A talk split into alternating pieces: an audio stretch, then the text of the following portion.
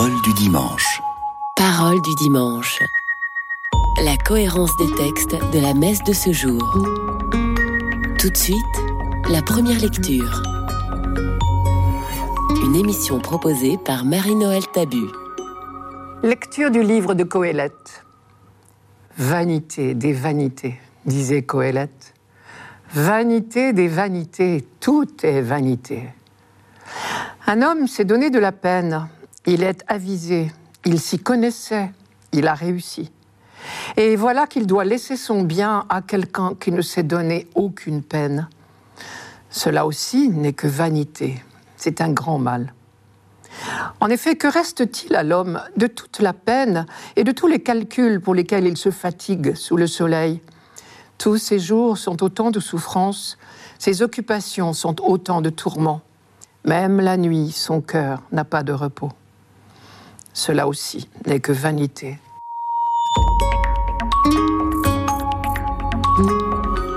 Vanité des vanités, tout est vanité. Ce sont les premiers mots de notre texte d'aujourd'hui, mais aussi les tout premiers mots du livre de l'Ecclésiaste ou Coëlette, et aussi peut-être ce qui le résume le mieux. Le mot vanité ici n'a pas de connotation morale. Une traduction plus littérale d'ailleurs de l'hébreu serait buée de buée. Quelque chose d'évanescent. Qui peut se vanter de retenir une buée entre ses doigts? Et une autre expression à peu près synonyme que l'auteur affectionne est poursuite de vent. Traduisez tout sur Terre, tout ce à quoi nous dédions nos pensées, nos rêves, nos forces, nos activités, notre temps, tout n'est qu'éphémère, provisoire, passager. Tout? Oui, tout. Ou presque. Tout sauf une seule chose au monde, vous devinez. Laquelle? L'auteur laisse planer le suspense très longtemps.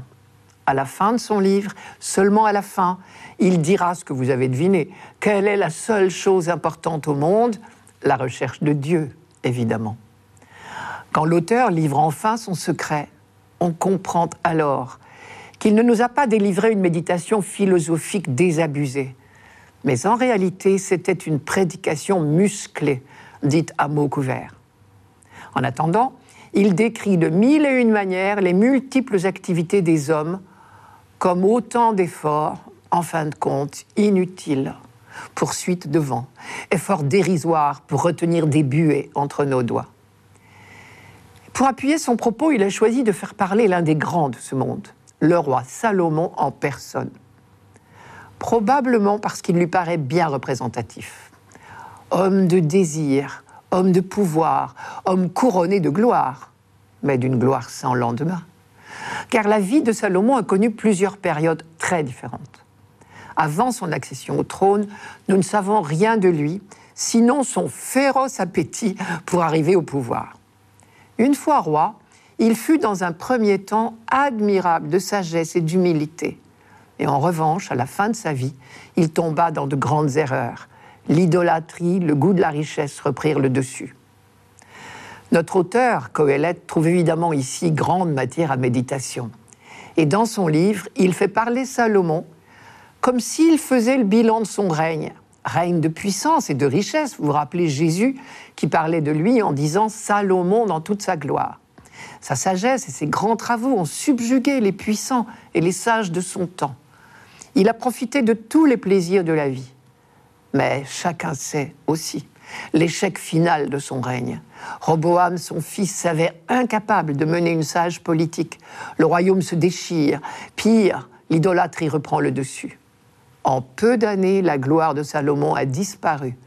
Et notre auteur peut écrire en pensant à lui un homme s'est donné de la peine, il était avisé, il s'y connaissait, il a réussi. Et voilà qu'il doit laisser son bien à quelqu'un qui ne s'est donné aucune peine. Que reste-t-il? Et c'est le grand roi Salomon qui parle, celui que beaucoup ont envié. Finalement, insinue Coëlette, il n'y avait pas de quoi. Je cite, Moi, je déteste tout le travail que j'ai fait sous le soleil et que j'abandonnerai à l'homme qui me succédera. Qui sait s'il sera sage ou insensé? Et c'est à la lumière de cette expérience que Coëlette regarde la vie sur cette terre. Tout n'est que vanité.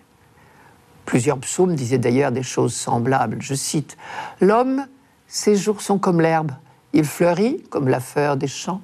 Que le vent passe, elle n'est plus, et la place où elle était l'a oubliée. Psaume 103.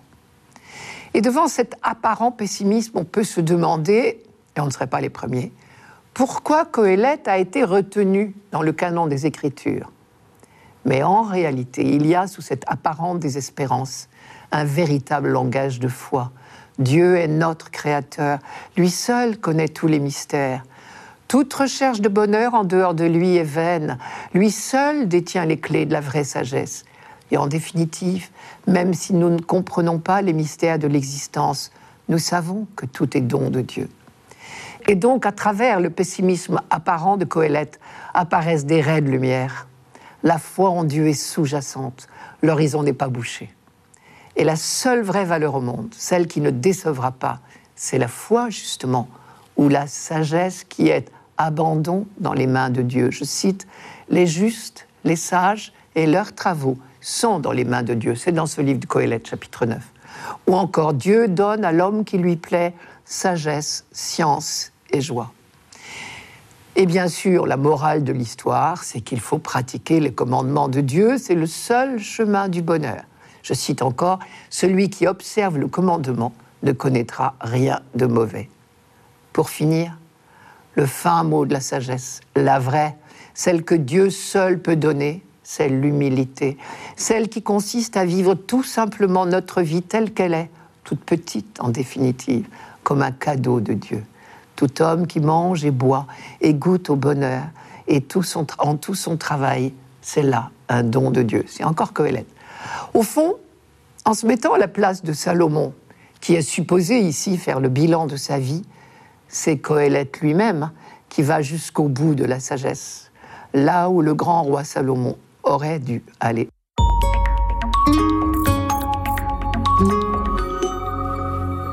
Radio Notre-Dame. Parole du dimanche. Parole du dimanche. La cohérence des textes de la messe de ce jour. Tout de suite, le psaume. Une émission proposée par Marie-Noël Tabu. Psaume 89. Tu fais retourner l'homme à la poussière. Tu as dit Retournez, fils d'Adam. À tes yeux, mille ans sont comme hier.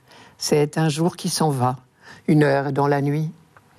Tu les as balayés, ce n'est qu'un songe. Dès le matin, c'est une herbe changeante. Elle fleurit le matin, elle change. Le soir, elle est fanée, desséchée. Apprends-nous la vraie mesure de nos jours, que nos cœurs pénètrent la sagesse. Reviens, Seigneur, pourquoi tarder? Ravise-toi par égard pour tes serviteurs. Rassasie-nous de ton amour au matin, que nous passions nos jours dans la joie et les chants. Que vienne sur nous la douceur du Seigneur notre Dieu. Consolide pour nous l'ouvrage de nos mains.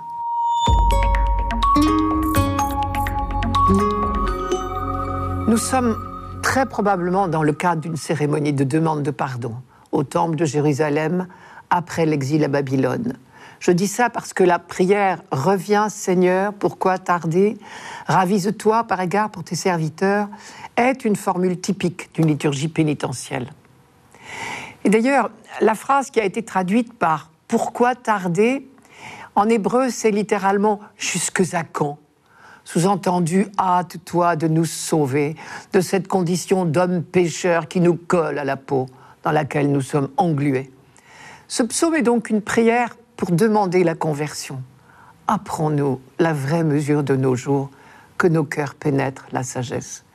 La conversion, ce serait de vivre selon la sagesse de Dieu, de connaître enfin la vraie mesure de nos jours, c'est-à-dire une saine lucidité sur notre condition d'hommes éphémères, nés sans savoir pourquoi, destinés à mourir sans pouvoir même le prévoir. C'est bien notre destin, et c'est le sens des premiers versets que nous avons lus. Tu fais retourner l'homme à la poussière. Tu as dit, retournez, fils d'Adam. Sous-entendu, retournez à la terre dont je vous ai tiré. Mais cette lucidité n'a rien de triste. Au contraire, elle est sereine, car notre petitesse s'appuie sur la grandeur, sur la stabilité de Dieu. Sa grandeur, mais c'est notre meilleure garantie, puisqu'elle ne nous veut que du bien. C'est quand nous perdons cette lucidité sur la vraie mesure de nos jours, c'est-à-dire sur notre petitesse, que les malheurs commencent. C'est bien la leçon des chapitres 2 et 3 de la Genèse qui raconte l'erreur d'Adam. Précisons tout de suite que Adam n'est qu'un personnage fictif dont le comportement est considéré comme le modèle de ce qu'il ne faut pas faire. Quand on dit Adam a fait ceci ou cela, il faut toujours avoir à l'esprit cette réalité qu'il ne s'agit pas d'un premier homme hypothétique, mais d'un type de comportement. Et ici, la juxtaposition de ce psaume avec la première lecture tirée du livre de Coëlette est très suggestive. Vous vous souvenez que l'auteur faisait parler Salomon. Or, celui-ci, au cours de son long règne, a traversé deux périodes. Une bonne pour commencer, qu'on pourrait appeler sa période sage. Mais avec les années, il s'est laissé prendre par le goût du luxe, du pouvoir, des femmes, et celles-ci l'ont fait tomber dans l'idolâtrie.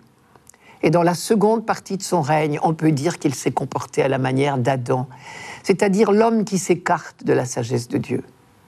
Ce psaume demande en quelque sorte que nous sachions retrouver la sagesse et l'humilité du jeune Salomon.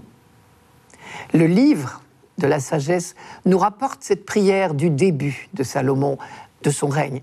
Dieu des pères, Seigneur de miséricorde, donne-moi la sagesse qui partage ton trône. Vois, je suis ton serviteur, le fils de ta servante, un homme faible et dont la vie est brève bien démunis dans l'intelligence du droit et des lois. Du reste, quelqu'un fut-il parfait parmi les fils des hommes, sans la sagesse qui vient de toi, il sera compté pour rien. C'est au chapitre 9 du livre de la sagesse. Voilà quelqu'un qui connaissait la vraie mesure de ses jours. Et c'était le secret de son bonheur. La vraie sagesse, c'est d'être à notre place, toute petite, devant Dieu. Face à lui, nous ne sommes rien rien qu'un peu de poussière dans sa main. Et c'est quand l'homme se reconnaît pour ce qu'il est qu'il peut être heureux, qu'il peut être rassasié de l'amour de Dieu chaque matin, qu'il peut passer sa vie dans la joie et les chants, comme dit le psaume, Rassasie-nous de ton amour au matin, que nous passions nos jours dans la joie et les chants. Car dans la Bible, la conscience de la petitesse de l'homme n'est jamais humiliante, puisqu'on est dans la main de Dieu. C'est une petitesse confiante, filiale tellement filial et sûr de l'amour du Père qu'on peut lui demander en toute confiance que vienne sur nous la douceur du Seigneur notre Dieu. Le psalmiste qui a composé cette prière au retour de l'exil a dédié son psaume à Moïse. Et si vous vous reportez à votre Bible, vous verrez que le verset 1 précise Prière de Moïse, l'homme de Dieu. Effectivement, on imagine bien que Moïse a eu de nombreuses occasions de méditer sur le manque de sagesse de ce peuple qu'il conduisait sur la route du Sinaï. Un jour, découragé, il a même dit Depuis le jour où vous êtes sortis d'Égypte jusqu'à votre arrivée ici, c'est-à-dire aux portes de la terre promise, vous n'avez pas cessé d'être en révolte contre le Seigneur. C'est dans le livre du Deutéronome, au chapitre 9, verset 7. Et on sait bien que le récit de la faute d'Adam au paradis terrestre s'est justement inspiré de l'expérience du désert et de la tentation toujours renaissante d'oublier la grandeur de Dieu et la vraie mesure de notre petitesse. Et la dernière phrase du psaume est superbe. Consolide pour nous l'ouvrage de nos mains. Elle dit bien l'œuvre commune de Dieu et de l'homme. L'homme agit véritablement, tout petit qu'il est, il œuvre dans la création, mais c'est Dieu qui donne à l'œuvre humaine sa solidité, son efficacité.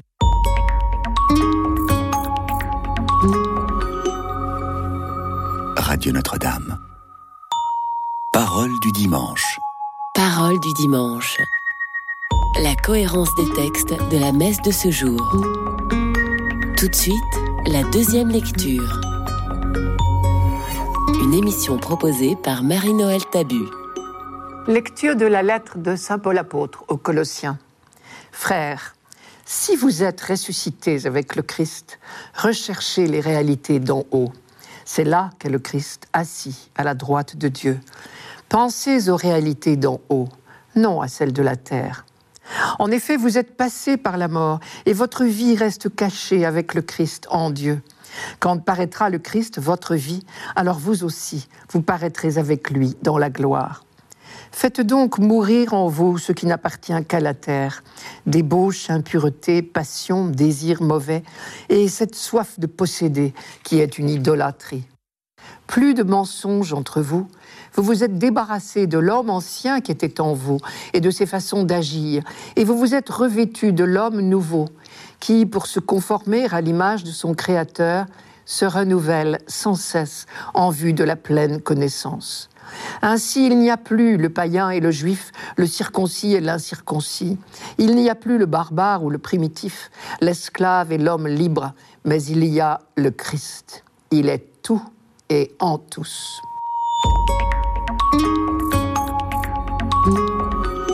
Première remarque, Paul fait une distinction entre ce qu'il appelle les réalités d'en haut et celles de la terre.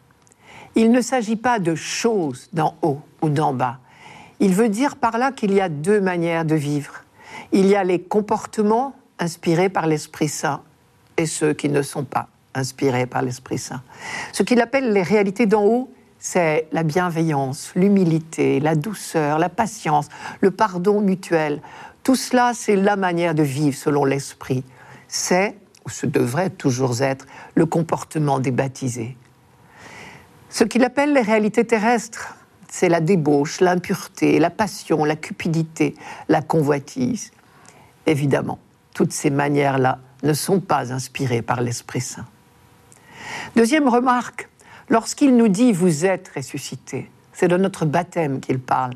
Et c'est pour cela qu'il fait un lien précis entre notre baptême et notre manière de vivre. Vous êtes ressuscités avec le Christ, recherchez donc les réalités d'en haut. Troisième remarque, il parle au présent pour dire vous êtes ressuscités. Trois lignes plus bas, en revanche, il dira vous êtes morts.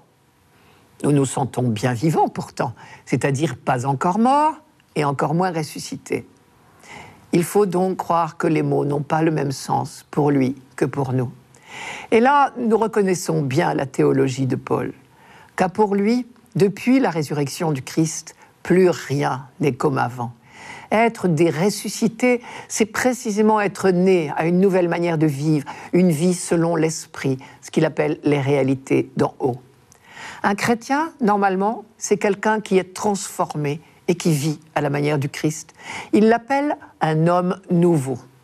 En nous voyant vivre et en voyant vivre nos communautés, on devrait pouvoir dire il y a un avant et un après le baptême.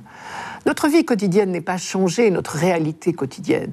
Mais depuis la résurrection du Christ et notre baptême, il y a une manière nouvelle de vivre notre réalité quotidienne, un comportement à la manière du Christ. Pour autant, on est bien loin d'un mépris de ce que nous nous appelons les choses de la terre. Au contraire, Paul dit à peine plus loin dans cette même lettre, je cite, Tout ce que vous pouvez dire ou faire, faites-le au nom du Seigneur Jésus, en rendant grâce par lui à Dieu le Père. Pour le dire autrement, Dieu nous a confié les réalités de notre vie quotidienne. Ce n'est pas pour que nous les méprisions. Encore une fois, il ne s'agit pas de vivre une autre vie que la vie ordinaire, mais de vivre autrement la vie ordinaire. C'est ce monde-ci qui est promis au royaume. Il ne s'agit donc pas de le mépriser, mais de le vivre déjà comme la semence du royaume. Et ce royaume, quel est-il? Il est ce lieu où tous les hommes sont frères. Il n'y a plus de Grecs et de Juifs, il n'y a plus d'Israélites et de païens, il n'y a pas de barbares, de sauvages, d'esclaves, d'hommes libres, il n'y a que le Christ. En tous, il est tout. Et ici, Paul reproduit presque à l'identique un passage entier de la lettre aux Galates, tout simplement parce que la communauté de Colosse avait encore les mêmes problèmes que les Galates. Et il s'agit de cette grande question qui a empoisonné les premières communautés chrétiennes. Vous vous rappelez, lorsque des non-juifs ont voulu devenir chrétiens, Paul, qui était pourtant d'origine juive, n'a pas jugé utile de leur imposer les coutumes juives, coutumes alimentaires, coutumes de purification et surtout la circoncision. Chez les Galates, comme plus tard chez les Colossiens, il y avait donc dans les communautés chrétiennes des baptisés circoncis et d'autres qui ne l'étaient pas. Or, des prédicateurs juifs d'origine, eux aussi, sont venus et ont soutenu publiquement la thèse contraire. D'après eux, quand des non-juifs deviennent chrétiens, il ne suffit pas de les baptiser, il faut d'abord en faire des juifs par la circoncision. La réponse de Paul aux Galates, la réponse de l'auteur de la lettre aux Colossiens sont identiques. Le baptême fait de vous des frères. Aucune des distinctions précédentes entre vous ne compte plus. Entre chrétiens, tout ostracisme est déplacé. J'aurais dû dire dépassé.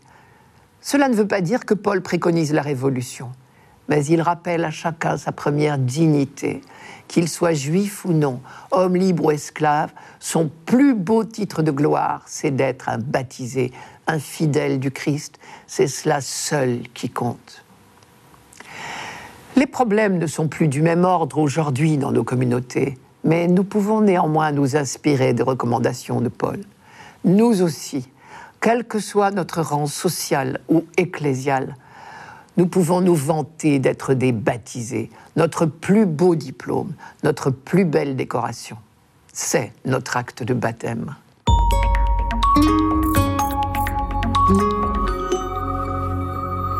Radio Notre-Dame. Parole du dimanche. Parole du dimanche. La cohérence des textes de la messe de ce jour. Pour finir, l'Évangile. Une émission proposée par Marie-Noël Tabu. Évangile de Jésus-Christ selon Saint Luc. En ce temps-là, du milieu de la foule, quelqu'un demanda à Jésus, Maître, dis à mon frère de partager avec moi notre héritage. Jésus lui répondit, Homme, qui donc m'a établi pour être votre juge ou l'arbitre de vos partages? Puis, s'adressant à tous, Gardez-vous bien de toute avidité, car la vie de quelqu'un, même dans l'abondance, ne dépend pas de ce qu'il possède. Et il leur dit cette parabole. Il y avait un homme riche dont le domaine avait bien rapporté. Il se demandait Que vais-je faire Car je n'ai pas de place pour mettre ma récolte? Puis il se dit Voici ce que je vais faire. Je vais démolir mes greniers, j'en construirai de plus grands, et j'y mettrai tout mon blé et tous mes biens. Alors je me dirai à moi-même, te voilà donc avec de nombreux biens à ta disposition pour de nombreuses années. Repose-toi, mange, bois, jouis de l'existence. Mais Dieu lui dit, tu es fou. Cette nuit même, on va te redemander ta vie, et ce que tu auras accumulé, qui l'aura? Voilà ce qui arrive à celui qui amasse pour lui-même au lieu d'être riche en vue de Dieu.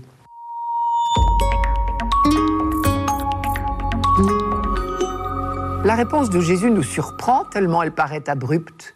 Qui m'a établi pour être votre juge ou l'arbitre de vos partages? Sous-entendu, je ne suis pas venu pour cela, ce n'est pas ma mission. Il est venu pour annoncer la vie, la vraie, et non pas pour parler d'argent. La parabole qui suit va expliciter son idée. Car comme tout bon pédagogue, Jésus rebondit aussitôt sur l'incident pour dégager une leçon. La parabole en question est l'histoire tout à fait plausible d'un homme qui réussit en affaires et qu'il calcule les meilleurs moyens de profiter de sa réussite. Il commence par mettre en sécurité ce qu'il a acquis, pour se donner désormais du bon temps. Je vais démolir mes greniers, j'en construirai de plus grands, j'y mettrai tout mon blé, tous mes biens. Et alors je me dirais à moi-même, te voilà avec de nombreux biens à ta disposition pour de nombreuses années, repose-toi, mange, bois, jouis de l'existence. Pauvre homme, tout riche qu'il se croit, il n'a oublié qu'une chose, c'est que son existence ne dépend pas de lui, il meurt la nuit suivante. Tout est là peut-être, il se croit riche, mais la vraie richesse n'est pas ce qu'il croit. Cet enseignement de Jésus est limpide si on le replace dans son contexte. En introduction, Jésus affirme Gardez-vous bien de toute âpreté au gain, car la vie d'un homme, fut-il dans l'abondance, ne dépend pas de ses richesses. Et en conclusion, mais cela ne fait malheureusement pas partie de notre lecture de ce dimanche, Jésus tirera la leçon. Je la donne ne vous inquiétez pas pour votre vie de ce que vous mangerez, ni pour votre corps de quoi vous le vêtirez, car la vie est plus que la nourriture et le corps plus que le vêtement. Mais tout compte fait, cet enseignement de Jésus n'est pas nouveau. Il reprend des thèmes archi connus de l'Ancien Testament. Par exemple, Ben Sirac déjà disait fort bien Tel est riche à force d'attention et d'économie. Mais voici quel sera son salaire. Quand il se dit j'ai trouvé le repos, maintenant je vais manger de mes propres biens, il ne sait pas combien de temps s'écoulera, puis il laissera ses biens à d'autres et il mourra. Et le livre de Job répète en écho Nu, je suis sorti du ventre de ma mère, et nu, j'y retournerai. Vous savez d'ailleurs qu'aujourd'hui encore, cette phrase est répétée en Israël à chaque enterrement. Ces phrases sonnent comme des avertissements, des rappels de la réalité de notre vie éphémère. Sur ce sujet, le prophète Isaïe était plein de véhémence lorsqu'il reprochait au peuple de Jérusalem de s'étourdir dans le plaisir sous prétexte que la vie est courte. Je cite Isaïe. On tue les bœufs, on égorge les moutons, on mange de la viande, on boit du vin, on mange, on boit, car demain nous mourrons. Jésus qualifie cette conduite d'insensée. Dans la parabole, c'est Dieu qui dit à l'homme, qui fait des plans sur sa richesse, Tu es fou Cette nuit même, on va te redemander ta vie. Est-ce que tu auras accumulé Qui l'aura Nous voilà donc invités à la lucidité. Mais où donc est la vraie sagesse? Et c'est Jésus qui nous l'a dit dans la conclusion de la parabole. Voilà ce qui arrive à celui qui amasse pour lui-même au lieu d'être riche en vue de Dieu. Ici, Jésus nous indique la bonne attitude, chercher à être riche en vue de Dieu. On retrouve ici un enseignement habituel de Jésus sur l'unique trésor que nous devons rechercher, celui qui est dans les cieux. Car en vue de Dieu pourrait aussi être traduit vers Dieu ou selon les vues de Dieu, ou même au bénéfice du royaume de Dieu. Cela suppose au moins deux choses. Premièrement, ne jamais oublier que les richesses viennent de lui. Deuxièmement, se rappeler en toutes circonstances que les richesses continuent à appartenir à Dieu et qu'il nous en confie la gestion pour que nous les fassions fructifier au profit de tous ses enfants. Nous avons donc ici de la part de Jésus non pas une leçon de philosophie sur les richesses de ce monde, mais une prédication sur l'urgence de mettre toutes nos richesses, de toutes sortes, au service du royaume de Dieu. Oui, la vie est courte, mais justement, dépêchons-nous de la mettre à profit. Si la nouvelle de l'Évangile est bonne, alors il y a urgence voilà qui explique pourquoi Jésus a répondu un peu vivement au quémandeur d'héritage avec lequel a commencé notre lecture de ce dimanche. Cet homme-là se trompait vraiment de priorité. Une question juste pour finir. Tout compte fait, l'héritage qui devrait nous paraître le plus précieux, ne serait-ce pas la foi reçue de nos pères c'était Parole du dimanche, une émission présentée par Marie-Noël Tabu. Rendez-vous dimanche prochain.